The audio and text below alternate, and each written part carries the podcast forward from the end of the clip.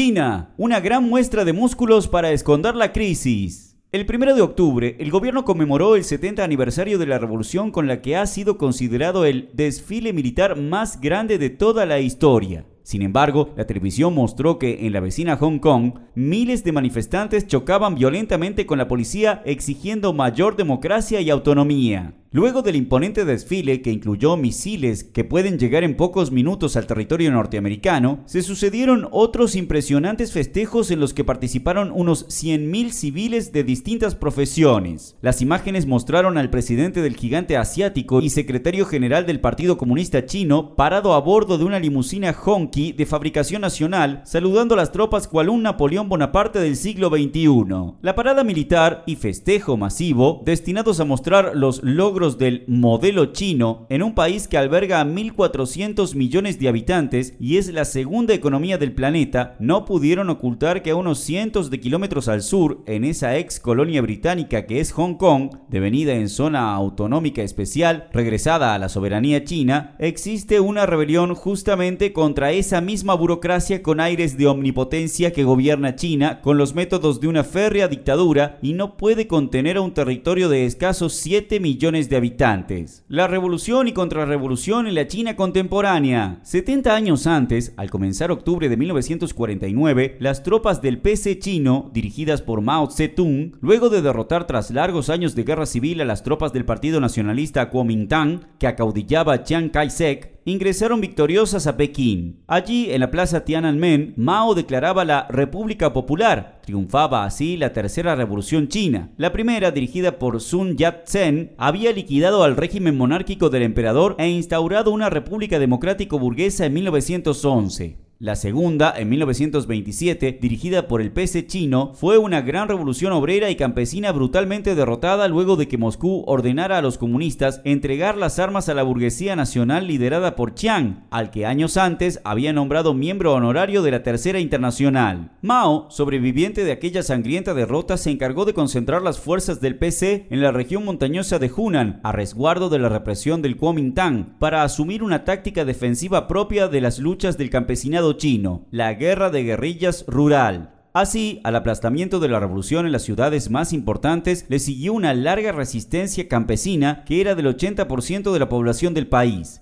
La guerra civil se extendió desde 1927 hasta 1937, cuando Japón, que ocupaba Manchuria, invade toda China y los nacionalistas y comunistas se unen para enfrentarlo. Al finalizar la guerra de 1945 y tras el triunfo sobre Japón, la economía china estaba destruida, sus industrias desmanteladas y una grave crisis golpeaba su economía campesina. Se retomaba la guerra civil entre el campesinado pobre dirigido por el PC y la burguesía china con Chiang en el gobierno. El PC que se había fortalecido en las masas campesinas en los años de resistencia al invasor japonés, no tenía la intención de tomar el poder para realizar una revolución socialista. Al contrario, intentaba llegar a un acuerdo con Chiang para fundar primero una república democrática, una receta de la revolución por etapas del manual estalinista. Pero Chiang y sus generales no querían ese acuerdo. Querían destruir el poder del PC entre las masas campesinas como única salida para retomar el control total del país y reorganizar China capitalista. Por los acuerdos de Yalta y Potsdam, firmados por Stalin, Roosevelt y Churchill, China debía quedar bajo la órbita capitalista. Se reconocía el gobierno de Chiang y en consecuencia Stalin ordenó al PC chino subordinarse al poder del Kuomintang. Después de la guerra, la situación china era calamitosa. La industria estaba desmantelada, millones de campesinos habían sido despojados de sus tierras y una capa de especuladores y colaboracionistas del Kuomintang se había apoderado de millones de hectáreas. Hambre, hiperinflación,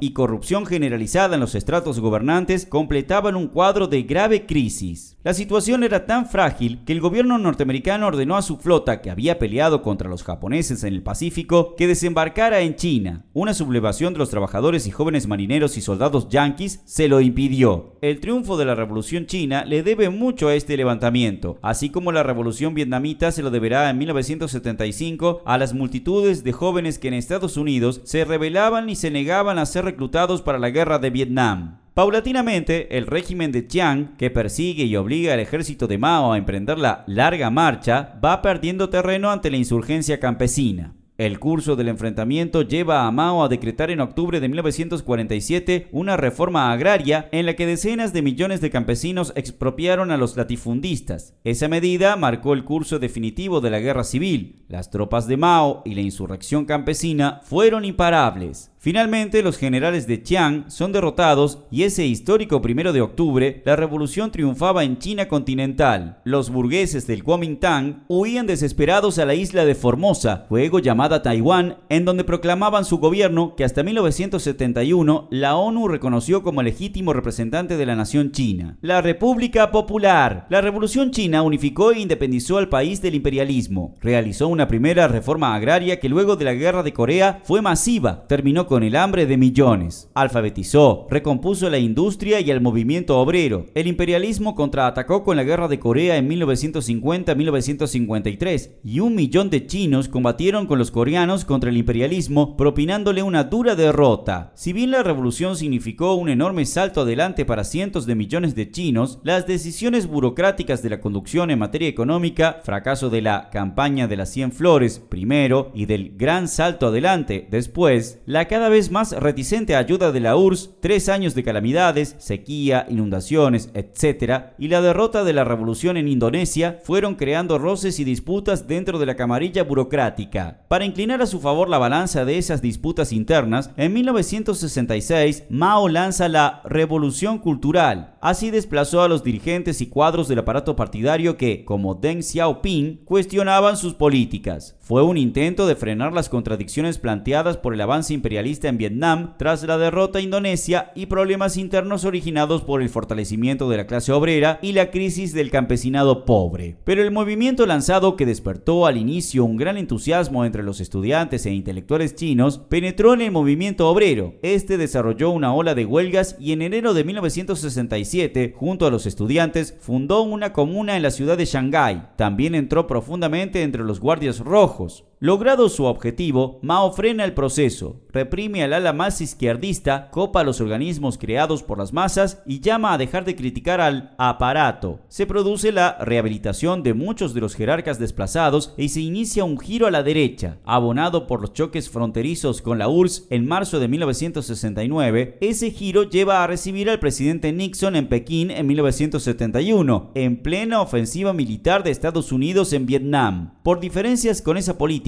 es desplazado Lin Piao, el jefe del ejército al que se consideraba sucesor de Mao, y en 1973 se rehabilita a Deng Xiaoping, en 1975 se reforma la constitución china y se reconoce a los campesinos el derecho a la propiedad privada sobre pequeñas parcelas de tierra. Se avanzaba así en el giro derechista que Deng profundizaría en forma cualitativa tras la muerte de Mao en 1976. El maoísmo. La dirección maoísta surge de un proceso que combina una revolución agraria y sus organismos de poder, las asociaciones de campesinos pobres en el norte del país, con un levantamiento contra el feudalismo, el capitalismo burocrático y el imperialismo yanqui en el sur. Mao intenta contener a la revolución en una fase democrática, pero se impone la lógica de la revolución socialista en el campo y aún contra su primera estrategia surge un gobierno que expropia a la burguesía. A diferencia del régimen de la democracia soviética de los primeros años de la Revolución rusa, el gobierno chino estará asentado desde un primer momento en un régimen bonapartista, basado en el aparato del Partido Comunista Chino y en el Ejército Popular. La debilidad de la clase obrera china, que había sido devastada durante la guerra, el enorme peso del campesinado y las influencias pequeño burguesas que pesan sobre él, la inexistencia de un partido marxista revolucionario y la presión del estalinismo van a ser factores sustanciales en la formación de esa dirección. Tiene un origen distinto al de la dirección estalinista que gobernaba la URSS. Mientras la rusa era producto de una contrarrevolución y reflejaba una casta privilegiada, la china surgía a caballo de una gran revolución intentando jugar un rol de árbitro entre las distintas clases en pugna. Por su origen, la burocracia china es similar a la cubana o a la yugoslava, que nacieron de revoluciones dirigidas por ellas. Su bonapartismo se parece mucho al de los movimientos nacionalistas burgueses de los países atrasados que Trotsky llamó bonapartistas sui generis. Pasadas ya varias décadas de aquella comparación, podemos afirmar que tuvieron un curso similar a estos movimientos, que en muchos casos, de bonapartistas sui generis, pasaron a bonapartismos clásicos, cuando fueron perdiendo sus roces con el imperialismo, consolidándose en la administración de su economía burguesa y la conservación de sus privilegios de casta burocrática, y para ello debieron enfrentar al movimiento de masas. Así como Perón evolucionó del líder nacionalista a fundador de la AAA o el nicaragüense Ortega de revolucionario democrático a dictador asesino, el maoísmo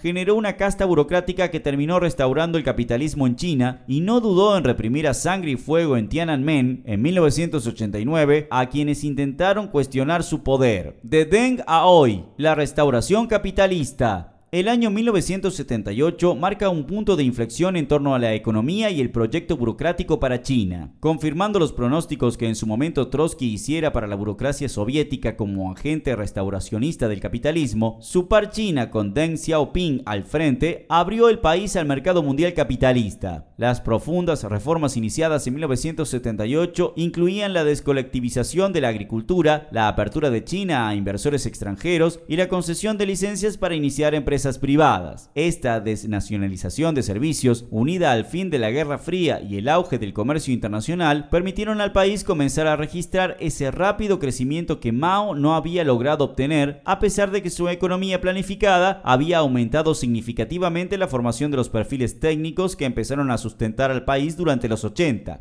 La política aperturista, asimismo, disparó el mercado en el exterior, especialmente en el ámbito de las exportaciones. A partir de esta decisión, las sucesivas medidas adoptadas por el poder burocrático chino van a profundizar ese camino. En el tercer plenario de 1984 se vio cómo el secretario general del partido, Hu Yaobang, abandonó la idea de una economía planificada y fue inaugurada la temporada de reforma económica urbana, en el plenario de 1993, Jiang Zemin comenzó la temporada de la economía de mercado socialista. Lo mismo describían respecto de Yang los diarios europeos. Habló de socialismo para apoyar la libertad de precios, la liberalización del sector financiero, la conversión de las sociedades en entidades con accionariado público y privado, el establecimiento de un sistema de seguridad social y la privatización de nuevos sectores, incluido el inmobiliario, aunque misteriosamente no explicó por qué considera fundamental que otras áreas de actividad económica no lo sean. También anunció la apertura de toda China, y no solo de las zonas especiales situadas en las costas, a las inversiones extranjeras, y afirmó que se debe aceptar el desarrollo desigual. Las zonas más avanzadas deben ir más deprisa, y ello ayudará a que el resto del país mejore. En esas zonas especiales, con tal de instalar a las corporaciones imperialistas, el gobierno otorgó beneficios impositivos y limitó los derechos sindicales. Xi Jinping, el actual mandatario, llevó el sueño burocrático a su mayor expresión. Hoy China es la segunda potencia capitalista global, superando largamente a Japón en ese lugar. Tiene un ambicioso proyecto de expansión comercial llamado Ruta de la Seda, consistente en enormes inversiones en la infraestructura para facilitar su penetración y es el principal socio comercial de muchos países en el mundo. Desarrolla una verdadera política imperial sobre el mar de la China que comparte con otras naciones asiáticas y viene desarrollando un fuerte avance en rubros de alta tecnología y en el desarrollo militar. En el terreno político, Xi ha procurado desarrollar el bonapartismo del régimen a un grado tal que podría proclamarse como un nuevo emperador, dado que ahora, después de las últimas reformas, puede ser reelegido eternamente. Nubarrones de crisis bajo la espuma triunfalista. Una de las principales explicaciones del enorme y vertiginoso desarrollo industrial chino hasta convertirse en la fábrica del mundo fue su mano de obra barata casi regalada para las inversiones capitalistas. La política de las deslocalizaciones industriales que a partir de la década del 80 trasladaron enormes emprendimientos fabriles de Estados Unidos y otras potencias a la China comunista se vio beneficiada por obreros chinos que trabajaban por un puñado de dólares, viviendo en condiciones infrahumanas que tenían incluso camas calientes muy cercanas a las líneas de producción, como en las primeras etapas del desarrollo industrial capitalista. Esta mano de obra superexplotada otorgaba una ganancia tal que hacía que los gastos extras en transporte fueran menores frente al ahorro de sueldos industriales que en Estados Unidos rondaban los 3 mil dólares. China se convertía en un país donde el llamado tazón de hierro, que garantizaba a todo el pueblo chino trabajo, alimentación, educación y salud gratuitas, fue gradualmente desplazado por el tazón de porcelana, que fue suprimiendo esos derechos colectivos por la falsa promesa de triunfo individual en el mercado capitalista.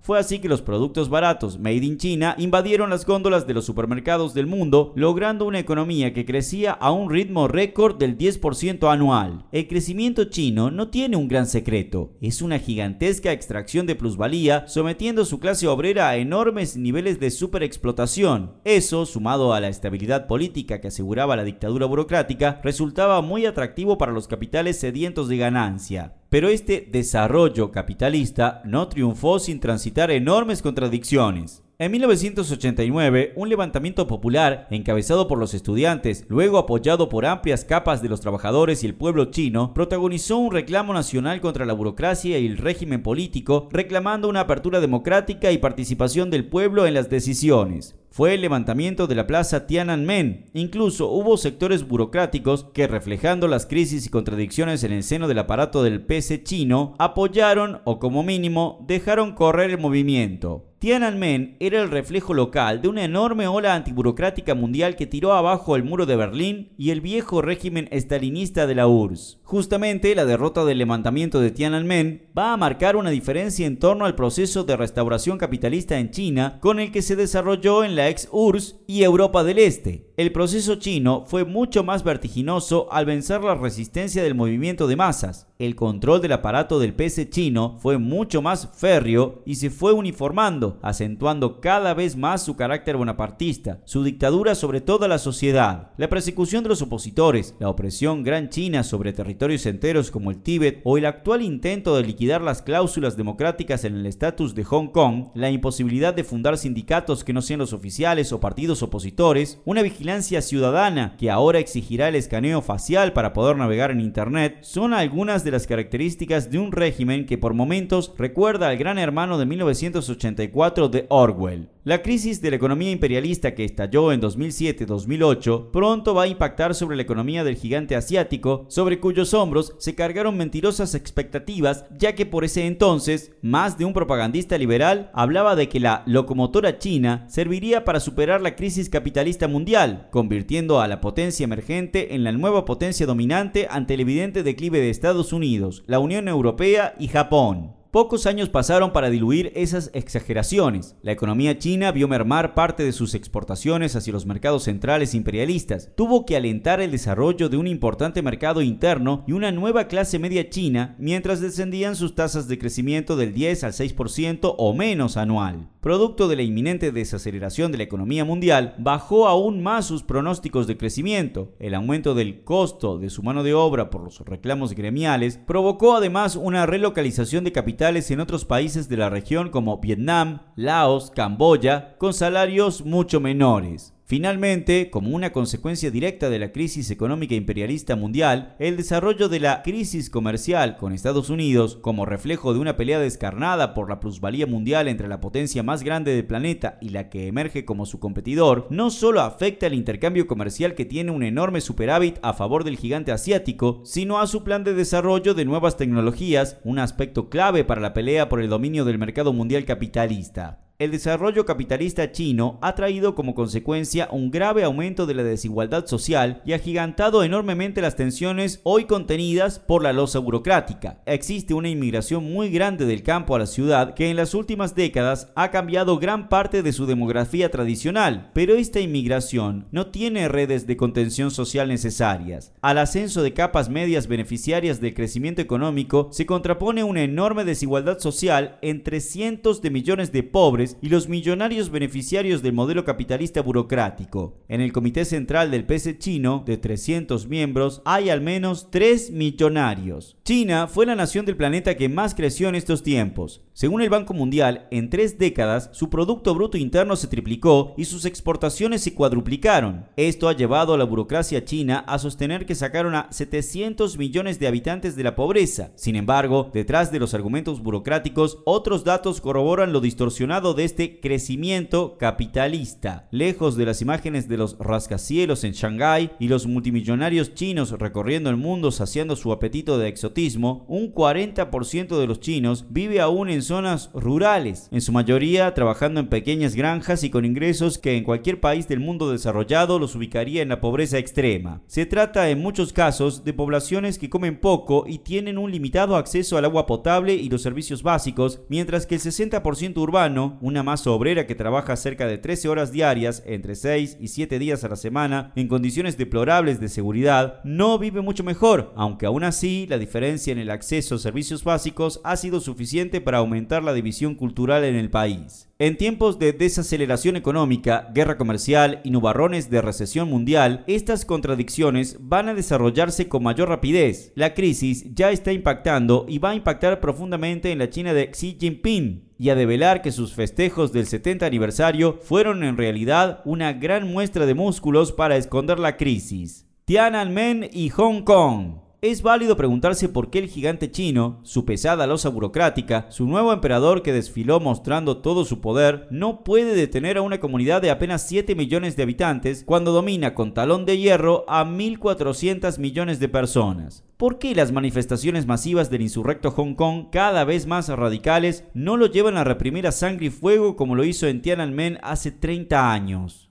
La cuerda se está tensando. La exasperación de Xi lo lleva a decir, quien se libre al separatismo en cualquier región de China será reducido a polvo y hecho pedazos. Todo esto pese a que Hong Kong no solo es un ínfimo sector del territorio y la población china, sino que su economía y los negocios chinos allí han disminuido mucho en proporción a lo que significaban 20 años atrás. Es evidente que la situación mundial después del 89 ha cambiado mucho. La crisis imperialista es mayor y la condescendencia de su ahora rival chino por el reparto de la plusvalía no es la misma que entonces. De allí las amenazas de sanciones y diversos chantajes utilizados a la hora de negociar en mejores condiciones con la burocracia de Xi. Las peleas democráticas y las luchas de los pueblos en el mundo, desde la primavera árabe a los independentistas de Cataluña, la ola de levantamientos y revoluciones que desde Chile, Bolivia, Ecuador, Puerto Rico, Haití, Honduras, Irak, Etiopía, el Líbano, están conmoviendo al mundo en la coyuntura actual, son otro condicionamiento, pero el temor central de Xi, sin lugar a dudas, es lo que puede costar un paso en falso en Hong Kong en su repercusión al interior de China. Es evidente que tras su espuma triunfalista aparecen nubarrones de tormenta que pueden sacudir al gigante asiático. Si esos nubarrones terminan por precipitarse en tormenta abierta y la clase trabajadora y el pueblo chino salen a una pelea frontal contra el régimen, el giro de los acontecimientos en esa región del mundo y su repercusión mundial serán algo cualitativo. En esa perspectiva, la construcción de una alternativa revolucionaria antiburocrática y anticapitalista es una tarea impostergable y un horizonte estratégico para quienes integramos la LIS con la intención de abordar las enormes tareas que la hora impone a las los revolucionarios.